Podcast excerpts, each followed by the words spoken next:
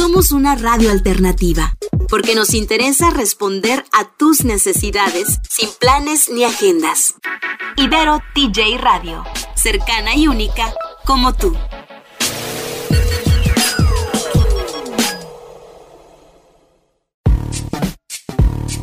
¿Cómo entender de una buena vez sobre cultura, innovación y emprendimiento? Tal vez preguntando. Urge un espacio para que profesionales con experiencia nos expliquen de manera sencilla estas cosas. Y seguir preguntando. Porque preguntando se llega a Roma. Y en nuestro caso, a múltiples soluciones para el día a día.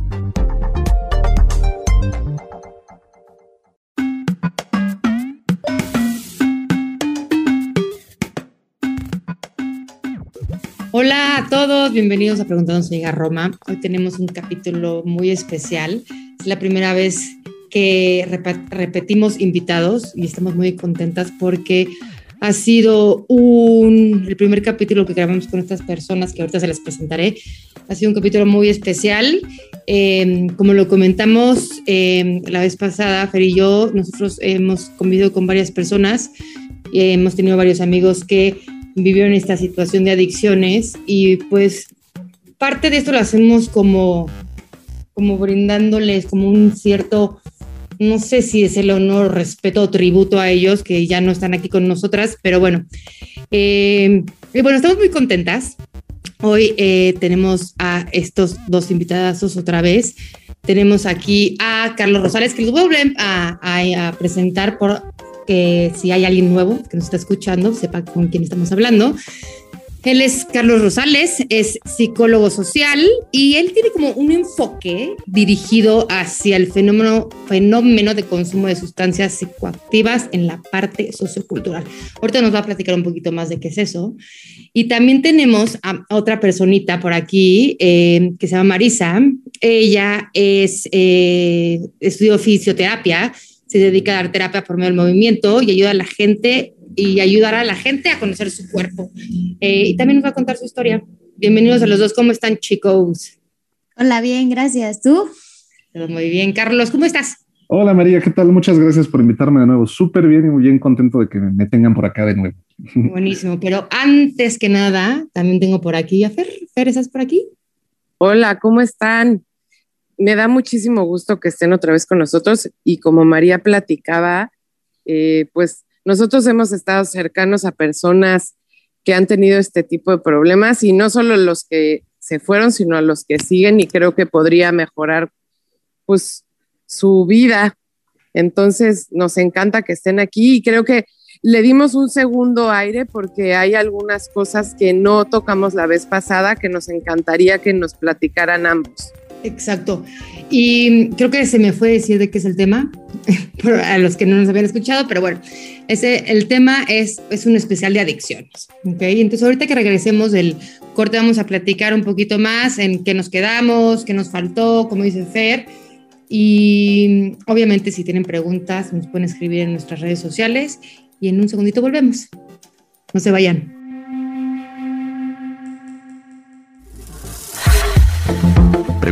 Se llega a Roma. Nuestra misión es proponer, informar, crear estrategias en conjunto y que más personas consoliden sus ideas de negocio.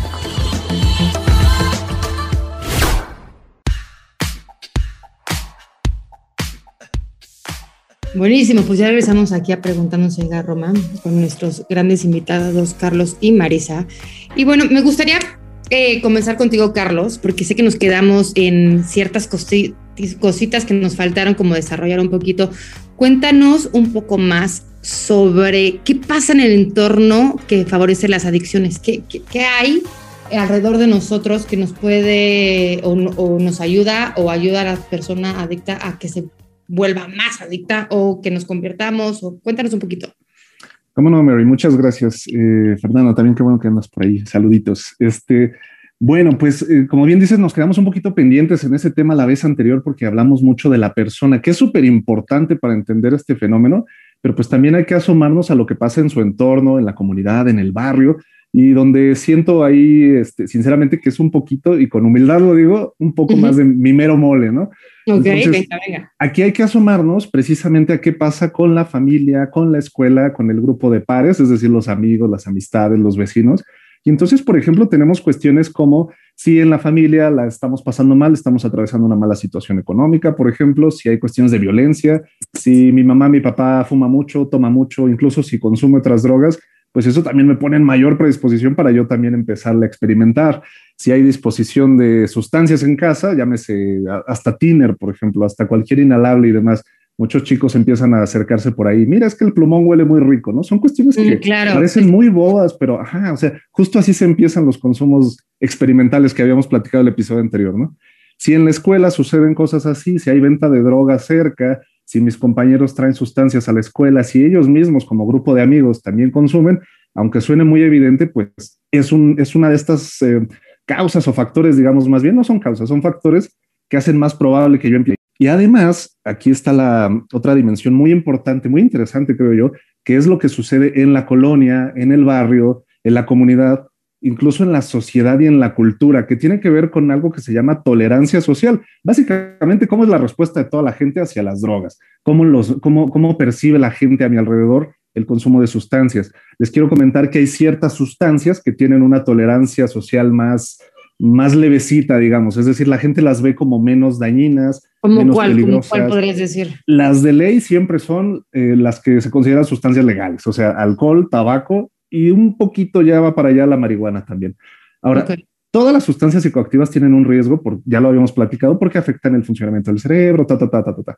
Aquí lo importante es que la sociedad se ha encargado de construir sus propios mitos acerca de las drogas. Entonces, estas sustancias que normalmente son sobre todo alcohol y tabaco, pues se ven como, como drogas normales de uso cool, de, de uso social, de uso para fiestas. Obviamente todo el mundo se va a la peda, todo el mundo agarra el chupe. Este, empezar a fumar a cierta edad parece, parece chido, parece cool, parece algo de gente este, pues ya más, más madura cuando vas en la secundaria, por ejemplo, dices, órale, fulanita ya empieza, ya empieza a fumar o qué onda, ¿no? Ya, ya es grande, ¿no? Ya es, Ajá, ya, ya es otro, ya es, ya es de otro nivel. Entonces, este, no es criticar por criticar esta situación que es un fenómeno cultural, sino más bien poner la atención a que por ahí se empieza y que eventualmente empieza uno a desarrollar otro tipo de patrones de consumo. Si yo voy todo el tiempo a fiestas donde mis amigos se la pasan chupando, chupando, chupando, pues voy a terminar deseando este, imitarlos un poquito. Y esto tiene que ver, insisto, con la cultura, porque ahí ya vamos a hablar de otra cosa que se llama la construcción de identidad, sobre todo cuando uno está chavita o chavito, y que tiene que ver con si mis amigos, si en mi círculo, si en mi comunidad y mi entorno, eh, parece ser que tengo que consumir alcohol para sumarme a un grupo social o tengo que este, empezar a acercarme al, al- a fumar marihuana, por ejemplo, para pertenecer a este otro grupito. Ajá, exacto, como que ya es mi puerta de entrada al club, al grupo, a la banda, etcétera. Todos lo hacemos en algún momento, me refiero al consumo experimental, porque es parte de crecer en nuestra cultura y eso es muy importante. Pero quiero comentarles rapidísimo, si se puede, que Claro. hay otra situación que ya tiene que ver con cómo nos atraviesan otros, eh, pues otras variables a nivel cultural macro grandísimas, que ya sé que suena muy teórico, pero básicamente se refiere a clase social, eh, el, el color de piel, la, la etnia a la que pertenecemos y el género, por ejemplo. Y entonces, de repente se nos olvida cuando hablamos del, del consumo problemático de drogas, que esto también nos está atravesando todo el tiempo de diferente forma según en qué sector social eh, no- hemos nacido, nos hemos desarrollado, etcétera. Por ejemplo, una persona empobrecida que tiene carencias económicas, que tiene un color de piel muchísimo más moreno, más oscuro incluso, eh, o que es eh, incluso mujer, porque en las mujeres se ven, está más, eh, vamos a decir, está peor visto tener problemas de, de abuso de drogas que en los hombres, porque los hombres se supone en esta sociedad sexista que somos audaces, que tomamos riesgos, que no sé qué, que podemos tirarnos al diablo y no pasa nada. Cuando una mujer hace eso, se le empieza a desarrollar la, la visión de la comunidad, es casi siempre se empieza a desarrollar un estigma social, es decir, se ve como algo peor, algo más mal hecho, digamos, entre comillas, y eso también la pone en una condición de vulnerabilidad extra, además de los problemas que pudiese o no desarrollar con las drogas. Entonces, todo esto genera algo que se llama exclusión social y que puede tener que ver con el nivel educativo, el desempleo, la falta de vivienda digna, que son problemas sociales de nuestro país, si se dan cuenta. Eh, la enfermedad y la discapacidad, por ejemplo, sobre todo la enfermedad mental, está súper excluida socialmente. Es decir, alguien que tenga una enfermedad mental y que se convierte en una persona con una adicción, casi seguro va a tardar años en recibir ayuda, este, tanto médica como psicosocial, como económica, en fin. Son estas personas que en el imaginario popular son los que viven abajo de los puentes y no sé qué. Evidentemente, también las personas en situación acomodada, pues pueden llegar a desarrollar problemas eh, de adicción, pero digamos que en ellos hay menos factores de riesgo para tener problemas tan severos, tan, eh, tan, digamos, a veces complicados de resolver como las otras personas en mayor vulnerabilidad, ¿no? Y entonces, pues también hay otras cuestiones como las condiciones de inmigración, personas inmigrantes que consumen sustancias casi, casi que no van a tener atención gubernamental o de la sociedad en su conjunto y los van a empezar a excluir también. Entonces, yo a lo que voy con todo esto es que hay una dimensión social y cultural del abuso, perdón, del consumo de drogas, que a veces se nos olvida que ahí está, pero que es súper importante también para considerar, así como lo personal y lo genético y la historia de vida que lo platicamos en el episodio anterior. O sea, en pocas palabras, por lo que entendí, es, yo creo que la gente tiene que tener como mucho ojo, o sea, da igual, eso, no te mueves, cómo te mueves, con quién te mueves desde chiquito, ¿no? Este, desde el, ya, pruébale, pruébale, sí, como te decías, todos vamos a probar el cigarro alguna vez, no sé, la marihuana, pero sí hay que tener como más cuidado con quién te estás juntando, eh, qué filosofías de vida tienen, qué valores, etcétera, ¿no? Así es, y que también el consumo de drogas, a final de cuentas, pues al ser un, un aspecto cultural, pues también hay, eh, es parte de nuestro desarrollo en estas sociedades el, sentir el deseo de hacerlo. El, eh, eh, ya decía yo hace un momento, casi, casi, todos, casi todos pasamos por ahí. Así como cuando vas creciendo de la adolescencia a la juventud y tomas riesgos y haces puras tonterías y normalmente tienes una actitud bien reckless, bien me vale, yo soy inmortal, es parte de. Tampoco se trata de satanizar el consumo de drogas nada más porque sí, pero hay que ver de dónde viene o cómo es que surge, ¿no? Y entonces por eso es, por eso es padre esta visión también, digamos. Buenísimo. Ok, tenemos que ir rapidísimo a un corte, pero ahorita que regresemos vamos a seguir platicando con Carlos y un poquito con Marisa para que nos cuente más sobre su historia. Regresamos. Preguntando se llega a Roma. Te acercamos a las y los expertos que son referente de su campo profesional en México.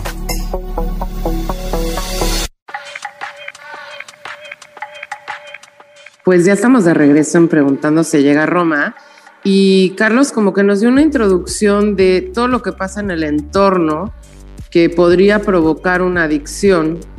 Eh, y también platicada pues a lo mejor de tus amigos, de tu familia, de todo lo que pasa alrededor. Tú, Marisa, dentro de tu experiencia, a partir de que dejaste consumir sustancias eh, las personas con las que consumías dejaron de ser tus amigos, aceptaron tu nueva realidad, ¿qué hicieron? Y también, previo a esto, ¿crees que tú tenías ciertas amistades que no eran las más convenientes? Eh, sí, hola a todos, otra vez soy Marisa. Este, yo creo que hay, aquí hay una pregunta que, que como que me tuve que hacer al principio de, de entrar a, a ver qué iba a hacer con mi manera de tomar y era que no echarle la culpa a la gente que me rodeaba, sino ver también mi culpa. O sea, yo tuve que dejar también a la gente con la que me juntaba un poco porque me tenía que proteger. Como dice Carlos, si yo estaba, seguía en ese ambiente, pues lo único que iba a pasar es que me iba a volver a jalar el consumo. Entonces yo solita me tuve que salir de ahí para poder parar este, esas ganas que me daban de consumir. También no puedo decir que no, pero sí se pierden amigos, unos se alejan porque ya no eres tan divertida como antes. Eh, y otros también se alejan porque, pues porque ya no haces lo mismo que ellos. Digo, la verdad es, no sé, la verdad no sé, no sé si sea incomodidad, no sé si hay veces que saben que tú ya no tomas o no te metes nada y estás consciente y te puedes dar cuenta de lo que está pasando y eso a veces este, asusta un poco porque todos van ahí como a relajarse y a hacer cosas que pues tal vez no harían en sus cinco sentidos y las van a hacer en ese día o en ese momento y entonces como que se sienten, no sé si sea un poco amenazados, la verdad no he encontrado qué es lo que, como que el sentimiento que les da a los demás, pero sí, o sea, yo por mí me tuve que alejar de esas personas para, para cuidarme, porque mucha gente, o lo hice mucho tiempo de que luego no te separas y entonces esto te vuelve a jalar y entonces vuelve a hacer que vuelvas a consumir, porque es muy fácil, o sea, tener las mismas conductas del pasado eh, te prenden algo en la cabeza un poco que te, te hace sentir como cuando consumías, entonces lo, lo que hacías cuando consumías era estar con esas personas, entonces te dan ganas de consumir. Entonces, pues yo me tuve que alejar sola, digo, fui muy necia, muchas veces te dicen, de verdad, aléjate, o sea, no, no es malo, hazlo por tu bien, no sé qué, yo dije, no, no, no, y pues las consecuencias eran que no podía dejar de consumir, o sea, trataba, pero no podía, entonces, este, pues sí, eso fue lo que, lo que tuve que hacer para, para rescatarme un poco a mí misma. Oye, y también incluías como dejar de ir a lugares o, no sé, eh, cualquier tipo de, cosa externa te podía afectar, como ir a un antro o ir a un bar o ir a una boda, cosas que incluyen alcohol y, pues, sustancias. Sí, o sea, como lo, lo dije ahorita, yo creo que te lo cuentan, pero yo tenía que experimentar en cuerpo propio y cabeza propia, porque así soy súper necia, y me decían, no te conviene ir a antros porque, pues en realidad, ¿qué se hace en antros? O sea, vas a bailar, ok, pero la verdad vas a tomar, vas a consumir, o sea, no, no es como un lugar propenso donde puedas ir a platicar nada más. Y yo, a mí no me gusta mucho bailar, o sea, soy un poco penosa, entonces pues yo no sé qué iba a hacer a los antros, pues nada más era irle a tocar, este, pues los cuernos al diablo, ¿no? O sea, nada más me iba a acercar ahí a ver en qué momento me iba a jalar, porque la verdad, una parte de mí al principio eh, quería eso, quería que se me hiciera más difícil para decir como, no, es que está cañón, o sea, yo vengo aquí y pues hay en todos lados, ¿no? Pero en realidad no hay en todos lados, hay en todos lados donde yo iba porque ya nomás iba a ir a buscar. Entonces, este, acercarme a esos lugares como antros, este, no estaba lista. Necesitas un tiempo para, para conocerte así, saber cuáles son tus, tus focos rojos este, de cada quien, que tal vez puede ser una boda, puede ser hasta una reunión familiar. O sea, hay mucha, mucha gente que las toma como, ah, es una reunión familiar, pero luego en las reuniones familiares pues estás con tus primos, con tus tíos y entonces ahí empiezas que las cubas, que las chelas, que ya sabes, empiezas como que algo muy inocente y es ahí donde, donde se prenden los focos. Entonces yo tuve que, que parar de hacer muchas cosas por un tiempo, o sea, no tuvo que ser para siempre, pero sí por un tiempo para para uno darme cuenta de lo que, de cuáles eran mis focos rojos y otro para conocerme de cómo me, me quería yo ver en la sociedad de regresando después de, de haber hecho lo que había hecho en el pasado. Claro, y ahora que ves a estas personas, porque seguramente te siguen ofreciendo así que la chela, que el vino, que todo, eh, ¿qué les dices? Así de, no, gracias, muchos te insisten así de, ¿por qué no? ¿Estás embarazada? ¿Qué estás haciendo? Por, y cosas de ese tipo. Sí, al principio eh, esto para protegerme tuve que inventar que tenía un problema en el estómago de salud, eh, porque luego la gente es muy insistente. Yo creo que yo fui una de esas. O sea, la verdad yo sí me culpo por haber sido una de esas de, ay, una no te pasa nada, o la típica que si tenías gripa te decía, ay, con un tequila se te quita. O sea, yo todos mis males me lo quitaba con alguna sustancia, ¿no? Depende de la que fuera, me lo quitaba con eso. Entonces, al principio tuve que inventar que tenía algo en la panza, pero pues no puedes pasar meses y años con algo en la panza, o sea, sí sería como chécate, ¿no? Y en realidad mucha gente ni se da cuenta, es más, uno que tiene el problema que se da cuenta lo que se está lo que está consumiendo los demás, pero los demás luego no se dan cuenta. O sea, puedes decir como, "Ay, me estoy tomando ahorita algo" o inventar, porque luego hay gente que es muy este muy necia y no te deja o te están siguiendo o el típico la típica persona que te está tratando de ligar y que te quiere meter un shot a fuerzas que neta le dices como, "No, no, no." Y ya siento que de las últimas veces que me ha pasado sí he dicho, "La verdad soy alcohólica." Y es la mejor manera de espantar a una persona porque pues se van. Entonces, claro. digo, ya, ya si llegas a un punto en el que te sientes como en peligro o este foco rojo, pues ya te volteas y le dices, soy alcohólica y ya es como, ah, no, se van. Entonces, digo, son cosas que cada quien escoge, cómo, cómo lo quieres tratar. Yo lo traté así, primero inventándome una enfermedad y ahora ya, este, pues digo la enfermedad verdadera que tengo. Claro, es que está cañón como presionamos a otras personas para hacer lo que nosotros queremos. Déjense adicciones, ¿no? O sea, en general en la vida. Pero bueno, pues ahorita que regresemos, vamos a hablar un poquito de em, cómo, en qué momento las personas recaen y qué, en qué instante dices, o normalmente una persona dice, ¿sabes qué? Voy a dejar de hacer esto. Que luego lo vemos en las películas y, decimos, ay, no, no es verdad, pero pues ahorita nos dirán Marisa y Carlos.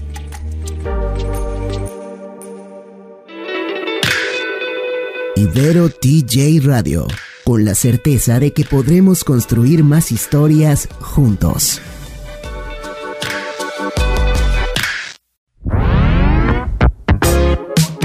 Buenísimo. A mí me encantaría preguntarle estas, eh, esta, la redundancia, esta pregunta a los dos, de su punto de vista, de su perspectiva. A ver, Carlos, tú platícame, ¿en qué momento las personas recaen o, como decía, pero dejan de, comer de consumir las sustancias? ¿Hay algún factor característico? O sea, ¿qué tiene que, pasar un, un, adicto para decir, ¿sabes qué? o, físico o mental, o sea, como que lo piensas y dices, ¿en qué momento ya tengo, o sea, ya estoy metidísima hasta el fondo, llevo dos semanas sin tomar por decir algo y, ¿sabes qué? Este chupe, sí, sí, sí, sí, pum, y recaigo. ¿Qué, qué pasa? Sí, e, es un tema muy cañón, Mary, porque justo lo que suele suceder, que no es una regla tampoco, varía mucho entre personas, es que cuando tú te haces al propósito de dejar de consumir X o Y sustancia, si ya traes un proceso de, se llama proceso adictógeno. Básicamente es cuando ya te está empezando la adicción propiamente dicha, ¿no? Vamos a decirlo así. Eh, si tú decides por pura fuerza de voluntad eh, dejar de consumir, ya hay un proceso que está ocurriendo a nivel cerebral donde no lo puedes dejar de hacer. O sea, normalmente tenemos la impresión de que una persona eh, con un problema de adicción no tiene fuerza de voluntad o fue débil o este o ay es que ¿por qué recayó si sabe que tiene problemas? No, o sea, no es tan sencillo porque al ser un tema insisto, de la química cerebral, es casi imposible resistir otro episodio de consumo donde además tú ya traes un problema que normalmente se conoce como dependencia física a X sustancia. Básicamente eso que todos sabemos que es el dichoso síndrome de abstinencia y que el, craving y demás. Entonces, si tú estás en una situación donde sabes que hay eh, la sustancia que sea que tú estás consumiendo y que ya no puedes parar a nivel cerebral, vas a caer, vas a recaer. Es, es muy complicado nada más así.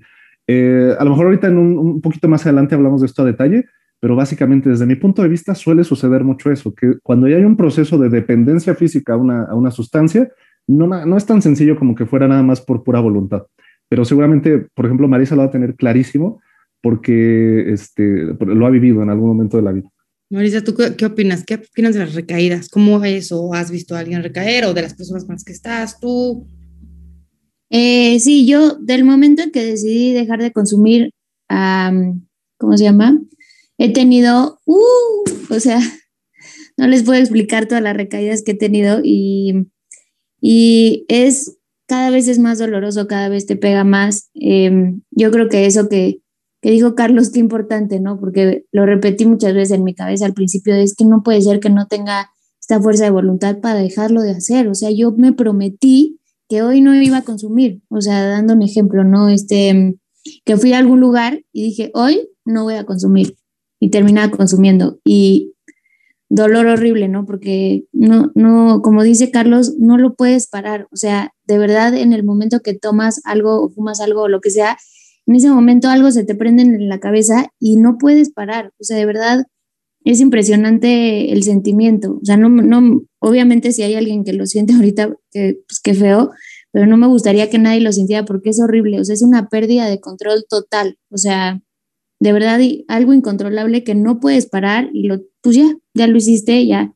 Este, y sí, pero lo, lo que te dicen es que no importa el número de recaídas que hayas tenido, el punto es cuántas veces te vuelves a salir y a levantar para volver a seguir adelante. O sea, para las personas que hayan intentado eh, dejar de consumir, no importa las recaídas, porque hay veces que recaemos y dices, bueno, ya, pues ya, no se pudo y ya voy a seguir consumiendo. O sea, lo importante es que después de cada recaída siempre tengas consciente que a todos, yo creo que a muchos les ha pasado, eh, si no es que casi a todos. Yo la verdad conozco a muy pocas personas que no le haya pasado ninguna vez y la verdad, pues qué padre, pero el punto es la regresada de después, o sea, de, volver a decidir, decir, ¿sabes qué? Lo voy a volver a intentar y lo voy a volver a intentar las veces que sea necesaria para no morirme en el camino, ¿no? Claro, por supuesto. Y bueno, no sé, pero no siento que sea tanto fuerza de voluntad, ¿no? Yo creo que es otra cosa, es un conjunto de situaciones químicas, físicas, etcétera, que, que la persona hace que eso mismo recaigas, ¿no? Y el remordimiento este de conciencia que hables y esa y, esa, y ese dolor que te causa el saber que, pues bueno, recaíste, pero como tú dices, pues hay que levantarse y seguir y no tirarse en el camino y decir, bueno, pues ya, a la fregada, ¿no? Claro. Oye, y, y, hablabas de esto, que desde el momento en el que decidiste como dejar de consumir, pero ¿qué pasó por tu cabeza o qué em, hiciste? ¿Qué lo desató? ¿Y, ¿Y, cómo buscaste ayuda para pues poder lograrlo?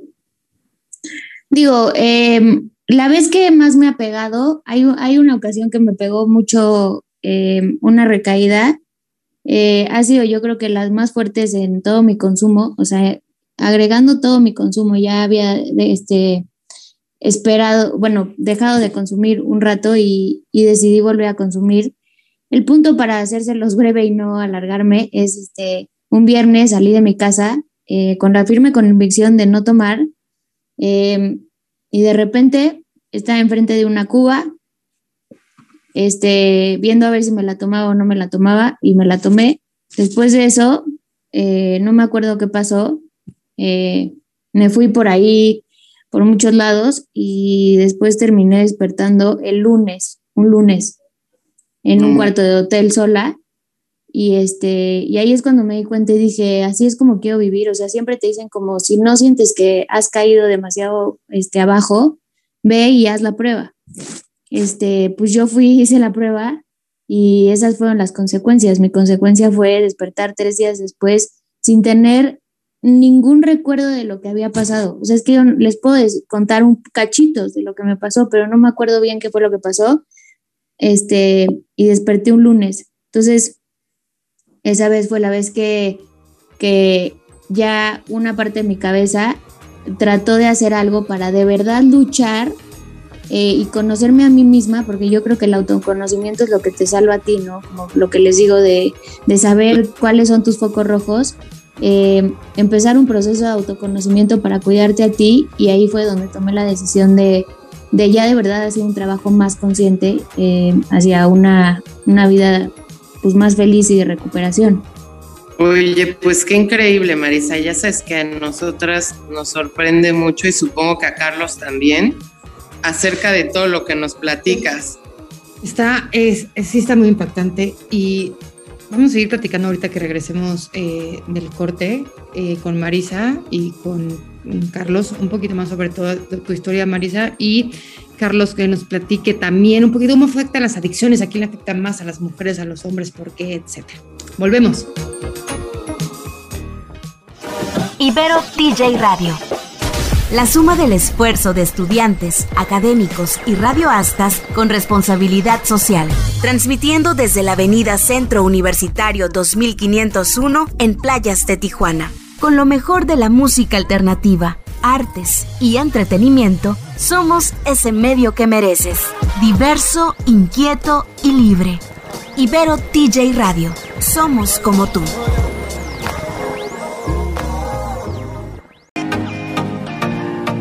Preguntando se llega a Roma, encuentras noticias sobre innovación y charlas sobre el quehacer de emprendedores locales y nacionales. Sigue escuchando.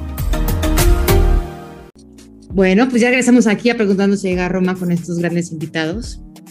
Y bueno, quería preguntarles, bueno, Carlos, si nos puedes platicar un poquito, cuéntanos ¿a quién le afecta más las adicciones? O sea, ¿a quién como que le pega más a las mujeres, a los hombres y por qué? Sí, eh, como no, mira, es una pregunta compleja, pero yo creo que la podemos empezar a responder de una manera más o menos sencillita, que es, por todo esto que hemos estado platicando, tanto en el episodio anterior como en este, por ejemplo, con la experiencia incluso de, Marisa, también hay elementos ahí para irlo rastreando, ¿no? Eh, a nivel orgánico, digamos que a todos los hombres les pega igual que a todos los hombres, así, y a todas las mujeres igual que a todas las mujeres. Pero cuando empezamos a cruzar este tipo de variables, como lo que habíamos platicado tipo eh, la clase social, tipo el color de piel, eh, tipo este, eh, el género como tal. O sea, estamos hablando de hombres, mujeres, pero acuérdense que también hay una diversidad de expresiones de género brutal. Y entonces, todo esto a nivel sociológico, a nivel cultural, también incluye otros riesgos sociales. Es decir, hay una, hay una percepción de los grupos de pertenencia, hay una percepción de la comunidad, del barrio, que al mismo tiempo hace que si vas a tener problemas, no solamente de adicciones, de cualquier otra índole, si vas a tener problemas de cualquier tipo, se te extienda la mano con mayor facilidad o se te rechace con mayor facilidad. Entonces, a la hora de la hora vemos que cuando una persona desarrolla una adicción, no es lo mismo ser hombre que ser mujer de entrada, porque, por ejemplo, de nuevo, por el tema de género, en la sociedad mexicana, que es súper sexista, muy machista, normalmente a las mujeres se les relega hasta el último cuando alguien necesita ayuda. Y, y, lo que suele suceder es que las mujeres son las cuidadoras, ejercen como cuidadoras. Por supuesto, esto puede ser criticado desde muchos lados porque en realidad nos hace mucho daño como sociedad, pero sigue pasando en todos los estratos sociales, desde los más ricos hasta los más pobres. Entonces, por ejemplo, no es lo mismo que una chica eh, tenga un problema de adicción con drogas inyectables, por ejemplo, a que lo tenga un hombre que podría ser su hermano gemelo en la misma familia. Normalmente la familia se va a fijar primero en el hombre y lo va a atender primero. Los hombres normalmente por nuestra sociedad superpatriarcal tenemos más dificultades para expresar emociones, para pedir ayuda, porque se supone que tenemos que ser osados, aventados, audaces, ta, ta, ta. Y las mujeres de nuevo tienen eh, o están relegadas a este papel de cuidadoras, de proveedoras. Entonces, normalmente eh, en las clínicas de rehabilitación, en los centros de atención para personas con problemas de abuso de drogas, lo que se ve normalmente es hombres que son llevados por sus parejas o por sus mamás o por sus abuelitas y no ves lo contrario. O sea, es muy difícil, a menos que sea una familia muy, muy sólida, casi no ves que eh, sean chicas o mujeres maduras que son llevadas por sus parejas hombres o por sus papás o abuelos. O sea, sí se ve, por supuesto pasa todo el tiempo, pero lo que pasa más es que a los hombres los lleven las mujeres. Recuerden que esta es una sociedad hiperpatriarcal, machista, sexista, y entonces este es un problemón que hablando de drogas, pues fíjate qué curioso, también eh, impacta de manera diferente si eres hombre, si eres mujer. Entonces, bueno, digamos que a nivel orgánico también, pues a todos los hombres les afecta más o menos igual el alcohol, por poner un ejemplo, pero a nivel orgánico a las mujeres les afecta un poquito más. El episodio pasado hablamos de cuestiones como el tejido adiposo, la grasita del cuerpo que se distribuye diferente entre hombres y mujeres. Entonces la absorción de esa sustancia es diferente en las mujeres y se, vamos a decirlo en términos coloquiales, se empedan más rápido. O sea, lo cual obviamente en esta sociedad competitiva, machista, es eh, eh, ah, tomas como hombre, ah, ya huevo, ¿no? Entonces, eso también te pone en mayor riesgo en una situación de consumo, porque como bien decía Marisa, también hay un montón de hombres, atascados, perros, como le quieras decir, tratando de empedarte para acostarse contigo, por ejemplo. O tratando de empedarte porque a ver si es cierto que puedes tanto como mi amigo, este, no sé qué, como mi primo, no sé quién, ¿no? Y entonces te aplauden. O sea, todo eso genera situaciones de riesgo que no estarían ahí si no existiera este, esta cuestión tan sexista. Entonces, sí afecta diferente a nivel orgánico, pero sobre todo a nivel social, que de nuevo, en este episodio me gustaría mucho subrayar eso. Nuestra sociedad también es una sociedad que genera procesos de enfermedad como estos, un malestar social, digamos. Entonces, claro. por ahí va también. Marisa, y, hablando de, lo que dice Carlos, ¿tú sientes como alguna diferencia en cómo te ven las personas o cómo ven tu, tu enfermedad por ser mujer o no? Y una segunda pregunta que ya de una vez hago es, ya que mm, terminaste de, pues, sanar, se puede decir, eh, ¿qué te ha ayudado a reemplazar los momentos en los que estabas consumiendo estas sustancias, ejercicio, comida saludable, etcétera? Ya sé que fueron dos preguntas en una, pero de una vez. Sí, bueno, primero la primera pregunta era si la sociedad ve diferente al, bueno, a mí que soy mujer que a un hombre.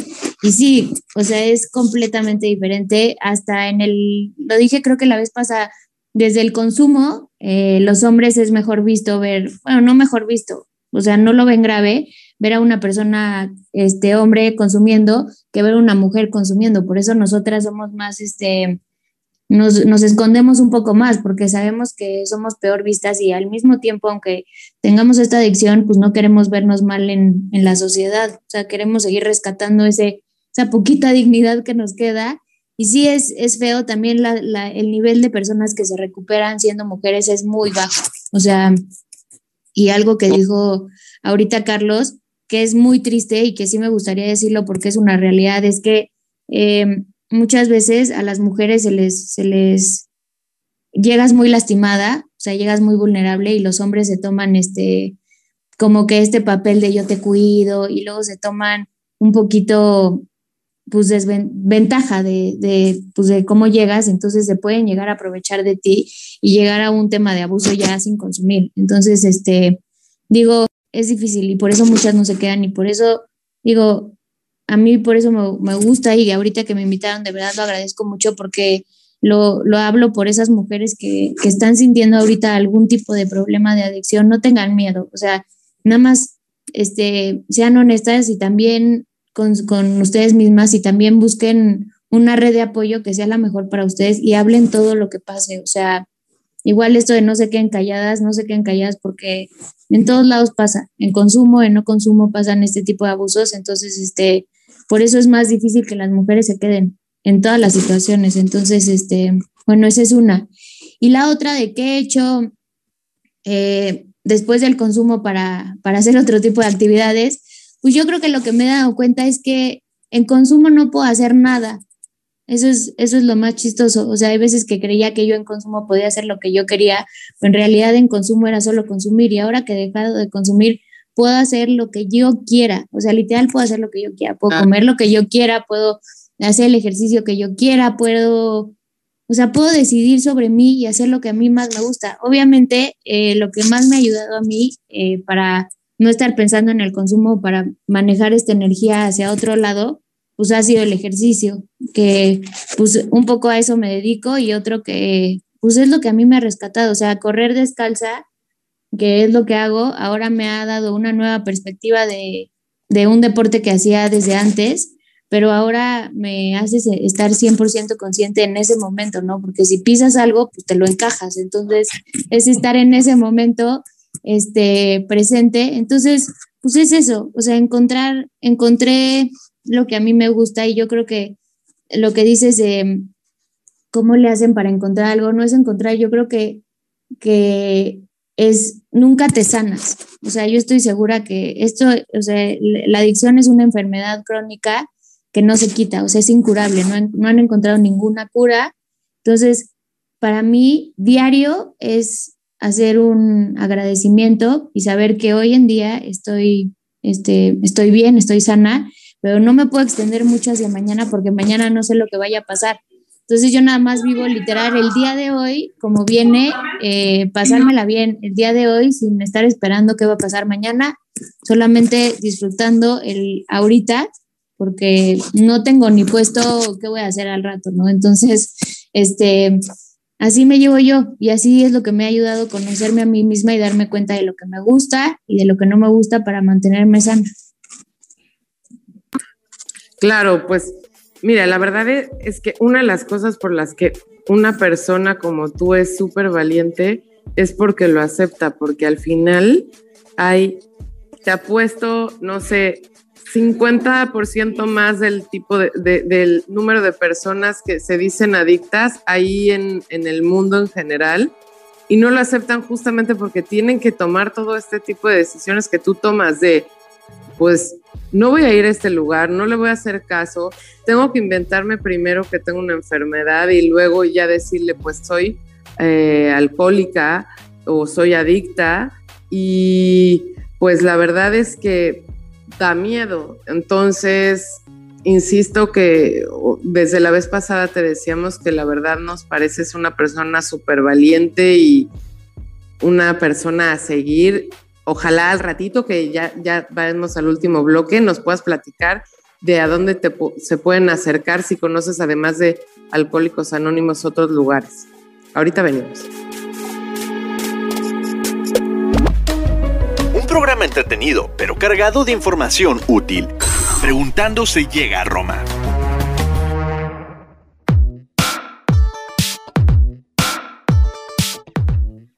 Listo, pues ya llegamos a la última parte de este gran episodio. Eh, la verdad es que yo estoy impactada con el testimonio de Marisa, con todo lo que nos ha contado Carlos. Creo que este, yo sé que siempre lo decimos, pero este ha sido un gran, gran, em, eh, lo vuelvo a repetir episodio, eh, lo siento muy como, no sé, me, trae muchos recuerdos, muchas cosas y a toda la gente que, nos está escuchando, Marisa y Carlos, me gustaría ver si les pueden platicar y decir lugares donde puedan pedir ayuda, cómo acercarse, em, ¿Qué pueden hacer al respecto? Eh, Carlos, tú cuéntanos, sé que traes algo por ahí. Sí, claro, eh, pues con mucho gusto. Miren, les comento que normalmente lo que yo sugeriría empezar a hacer, sobre todo cuando sí existen estas redes de apoyo, estas redes de cariño, de amor que platicábamos en el episodio anterior, cuando tienes una persona con un problema de adicción o que, o que está desarrollando un consumo ya problemático de sustancias y es evidente, todos lo saben a su alrededor y a lo mejor la persona no lo quiere aceptar o no está en ese momento porque pues también hay que de repente respetar un poco la cuestión de sus derechos como ser humano, pues lo ideal sería buscar ayuda primero con asesoría profesional. Entonces, por ejemplo, si por ahí hay algún primo preocupado, alguna mamá, alguna hermana, este, amigos que se interesen por una persona en particular, lo primero es pedir orientación para ustedes yo les sugeriría acercarse a los centros de integración juvenil, por ejemplo, que es una institución que tienen, eh, hablando de los amigos y amigas de Tijuana, pues tienen una unidad en Guaycura, otra en Soler. Eh, un saludo por ahí a la maestra Idalia Vázquez, por cierto, que es una buena amiga y trabaja ahí eh, como directora. También están los UNEMCAPA, que son las unidades de especialidades médicas, se llaman Centros de Atención Primaria en Adicciones, también hay en la zona de Tijuana y en todo el país, todos estos también son a nivel nacional mi primera sugerencia sería buscar orientación para ustedes. ¿Qué se puede hacer? ¿Qué no es buena idea? Porque ya platicábamos en el episodio anterior, no se vale forzar a alguien a que tome una opción que ahorita no está lista para tomar o que no le interesa tomar. Entonces, a veces, con mucha frecuencia, lo primero que hay que hacer es revisarse uno mismo como, eh, como amigo, como familiar, como alguien interesado en una persona con problemas de adicción y ver qué se puede hacer y qué no se puede hacer. Y además de eso, eh, hay publicada un, par de clics en Internet de distancia está toda la información disponible. Hay una lista que publica la Comisión Nacional de Adicciones, que son, y así se llama, ¿eh? tal cual, Directorio Nacional de Establecimientos de Atención reconocidos por la norma oficial mexicana que trata todo este tema de atención a las drogas. Es una buena recomendación que se asomen ahí, viene toda la información por estado, por, por localidad, y van a poder encontrar los centros que sí obedecen la norma oficial mexicana, es decir, que sí la, sí la respetan. Eso es muy importante por lo que habíamos comentado en el episodio anterior de evitar los anexos, evitar las granjas y ese tipo de, eh, instalaciones donde de repente hay prácticas que no son tan, tan recomendables. No les voy a dar todo el listado por obvias razones, pero en Tijuana encontré que hay por lo menos nueve registrados y válidos hoy en día en diferentes colonias. Échense un clavado, le pueden, eh, le pueden ayudar a alguien a cambiar su vida para bien, pero siempre, insisto, con respeto y con cariño, que para eso son las redes de apoyo. Buenísimo, pues Marisa, ¿tú qué nos puedes platicar? Eh, ¿Qué lugares son los a los que tú te acercaste o conociste a lo mejor después? Sí, eh, sí, yo, bueno, el lugar donde yo me acerqué es Alcohólicos Anónimos, entonces yo ese lo recomiendo. Eh, no tienes que solamente consumir para alcohol para llegar a esos lugares, también digo, ya muy poca gente solamente consume alcohol, entonces este, ahí también te pueden ayudar. Y sí, lo que yo digo depende de tu zona, es los grupos que hay. O sea, un dato importante que siempre me gusta mencionar es que hay más grupos de AA que Oxos. Entonces, este, es bonito saber que si buscas por internet eh, un grupo de AA por tu zona, eh, seguro va a ser más fácil caer en un grupo de AA si lo buscas y lo quieres y, y, hacerlo por ti que ir a un, a un Oxxo por una cerveza o por un New Mix o lo que sea.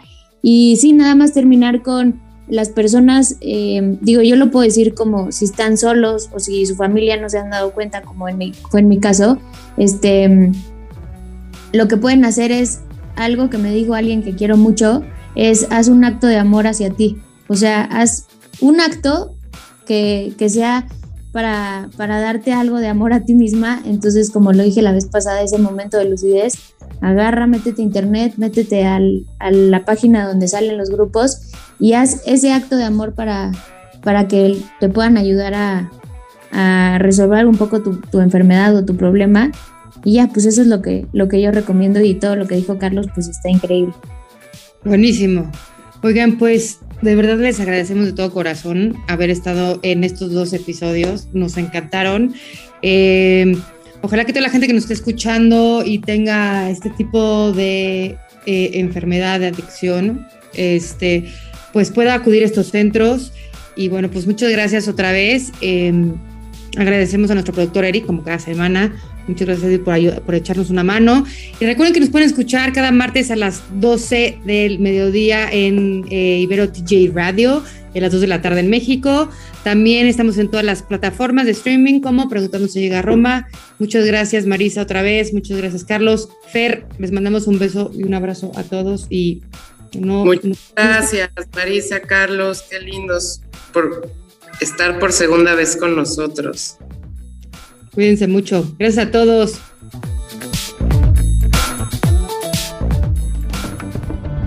Ibero TJ Radio presentó Preguntando se llega a Roma. Tenemos la misión de proponer, informar y que más personas consoliden sus ideas de negocio. Síguenos en Instagram como preguntando-podcast. Ahí atenderemos tus dudas y sugerencias.